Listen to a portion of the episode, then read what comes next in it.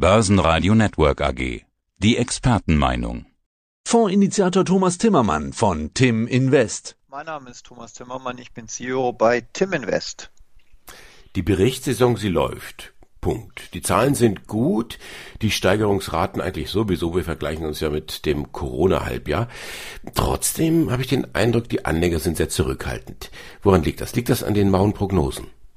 Man muss schauen, wo die Anleger zurückhaltend sind, weil so ganz gilt das ja nicht. Wir haben in Amerika nach wie vor Allzeithochniveaus und selbst in Europa haben wir neue Allzeithochs. Leider nicht im DAX, der hinkt hinterher, aber zum Beispiel im Stocks Europe 600 haben wir Allzeithochs. Also ich würde erstmal nicht sagen, dass die Anleger sich zurückhalten, sondern im Gegenteil, die greifen eher dazu. Der DAX hinkt ein bisschen hinterher. Aber generell, und da gebe ich Ihnen vollkommen recht, gibt es eine Unsicherheit im Markt und die speist sich aus vielen Dingen.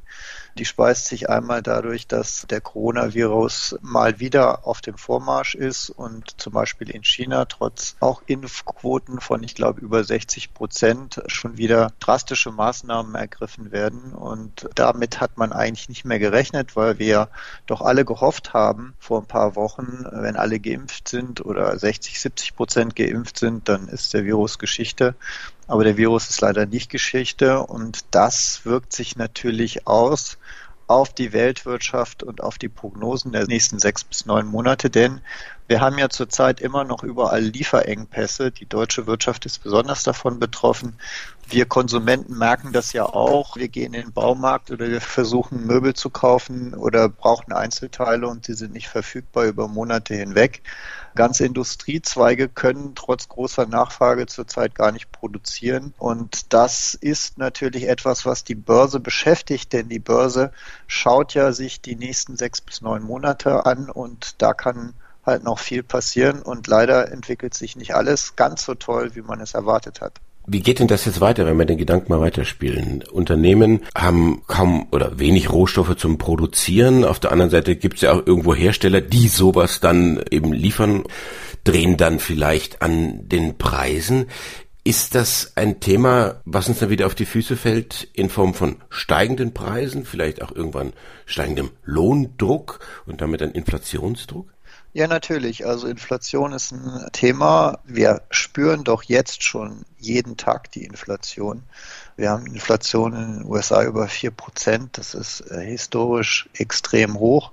Aber wir spüren es ja auch hier bei uns in Deutschland. Die Inflation ist da. Der Grund, warum die Sorgen dann nicht ganz so hoch sind, ist, weil natürlich viele Ökonomen sagen, das liegt an den Effekten, die dadurch ausgelöst werden, dass die Pandemie jetzt einfach langsam zum Ende kommt und alles wieder hochgefahren wird. Das heißt, die Inflation ist nur vorübergehend und danach verschwindet sie wieder und deswegen sind die Notenbanken ja auch so beruhigt und deswegen äh, kommt es dazu keine panischen Reaktionen seitens der Geldpolitik und deswegen sind die Märkte ja auch auf Allzeithochs, aber trotzdem sind da sehr, sehr interessante Effekte zurzeit zu sehen. Die zehnjährigen US-Staatsanleihen, die waren im März, als es klar war, dass der Impfstoff da war und auch nachhaltig wirkt, äh, bis auf 1,8 Prozent gestiegen. Das heißt, da war so das Gefühl, ja, also die Geldpolitik wird jetzt in Zukunft nicht mehr so locker sein, die Zinsen werden wieder steigen.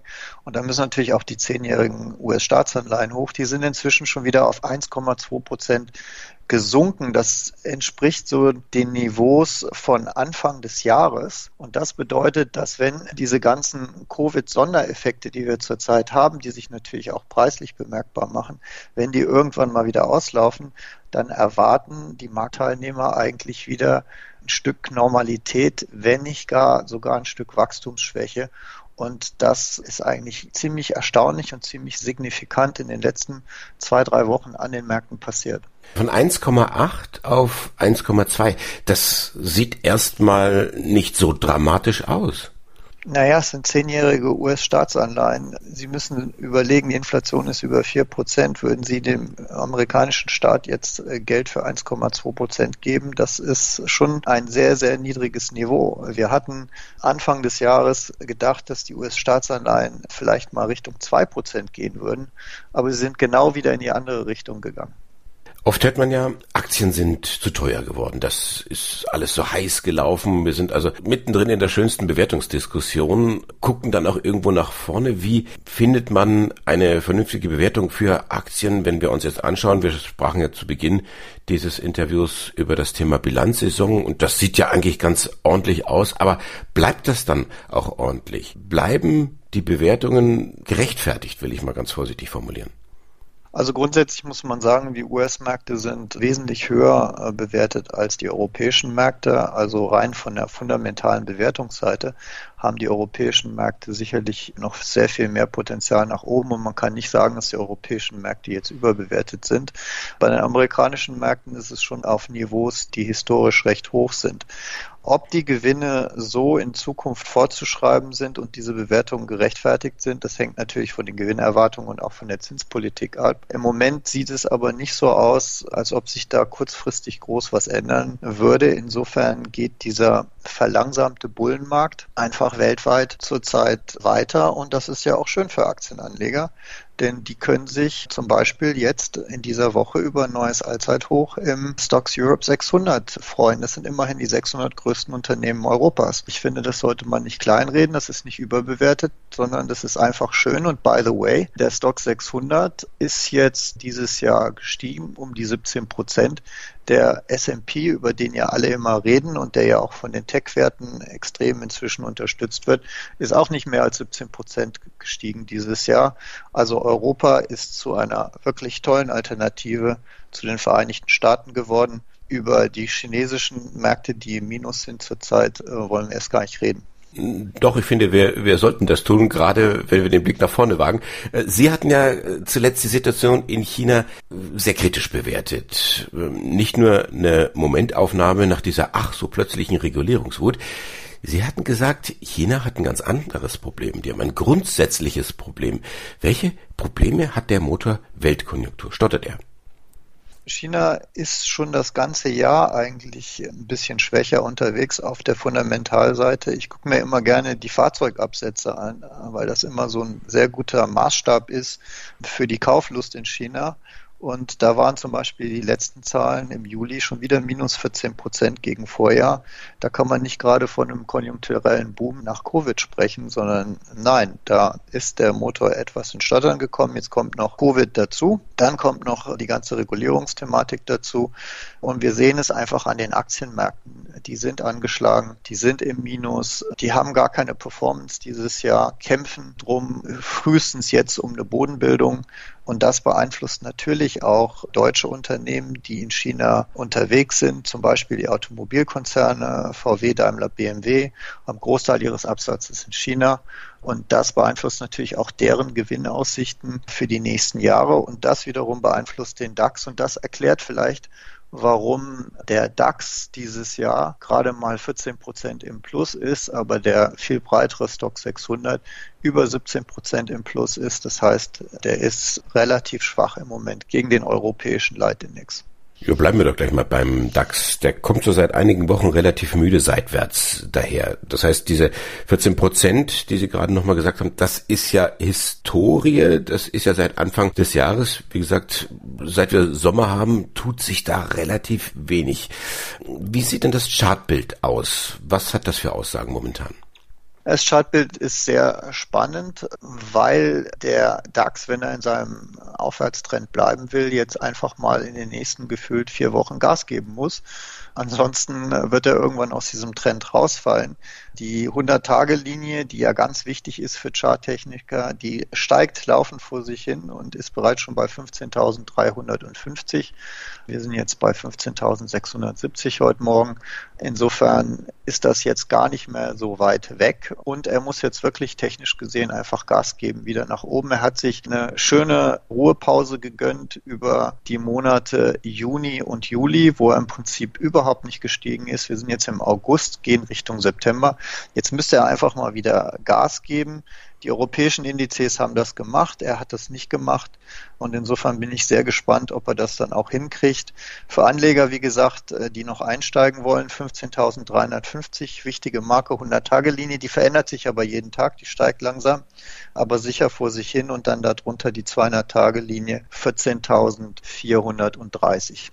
Stichwort einsteigen, was machen jetzt die Deutschen mit ihrem schönen Geld, was sie in den diversen Lockdowns nicht ausgeben konnten? Das weiß ich ehrlich gesagt nicht. Ich weiß nur, dass die Bundesbank uns laufend mitteilt, dass die Sparquote nach wie vor sehr hoch ist und die Bargeldeinlagen bei den Banken laufend äh, weiter vor sich hinsteigen. Also ich glaube, wir sind weit über 2800 Milliarden inzwischen, die wahrscheinlich zinslos oder sogar viel schlimmer inzwischen mit Strafzins belegt auf deutschen Konten rumschlummern. Das finde ich sehr traurig, weil eigentlich bieten die Aktien durchaus eine sehr, sehr schöne, attraktive Renditechance noch. Natürlich haben sie auch Risiken, weil die Aufwärtstrends schon sehr weit fortgeschritten sind, insbesondere in den USA. Wenn es da korrigiert, kann es wieder eine Rückwirkung geben auf uns. Und der DAX hat ja auch noch diesen asiatischen Einfluss. Nichtsdestotrotz würde ich mir wünschen, dass viele deutsche Anleger, die jetzt zum Beispiel Strafzinsen auf ihren Festgeldanlagen oder Geldanlagen bei Bankkonten zahlen, dass die doch jetzt ein bisschen mehr wieder die Aktie entdecken. Und das Schöne ist, äh, man kann ja auch in Aktien investieren mit Absicherung. Also man kann das Risiko nach unten wegnehmen. Das kostet ein bisschen Geld, aber gar nicht so viel, wie man denkt. Und genau das machen wir ja im Tim Invest Europa Plus Fonds.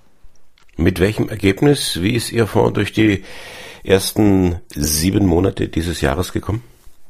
Also wir sind eigentlich ganz kurz zufrieden. Wir haben jetzt seit Auflage Ende Dezember letzten Jahres haben wir einen Plus von über 13 Prozent geschafft, obwohl wir immer eine Absicherungsstrategie an Bord haben, die natürlich auch Geld kostet und den Fonds immer so ein bisschen nach unten zieht. Aber wir sind eigentlich mit diesem Ergebnis sehr, sehr zufrieden und wir sehen auch zuversichtlich in die Zukunft. Auch diese Woche hat der Fonds wieder neues Allzeithoch im Fonds gemacht, was nicht schwer ist, weil der Fonds ja gerade mal ein bisschen über ein halbes Jahr alt ist.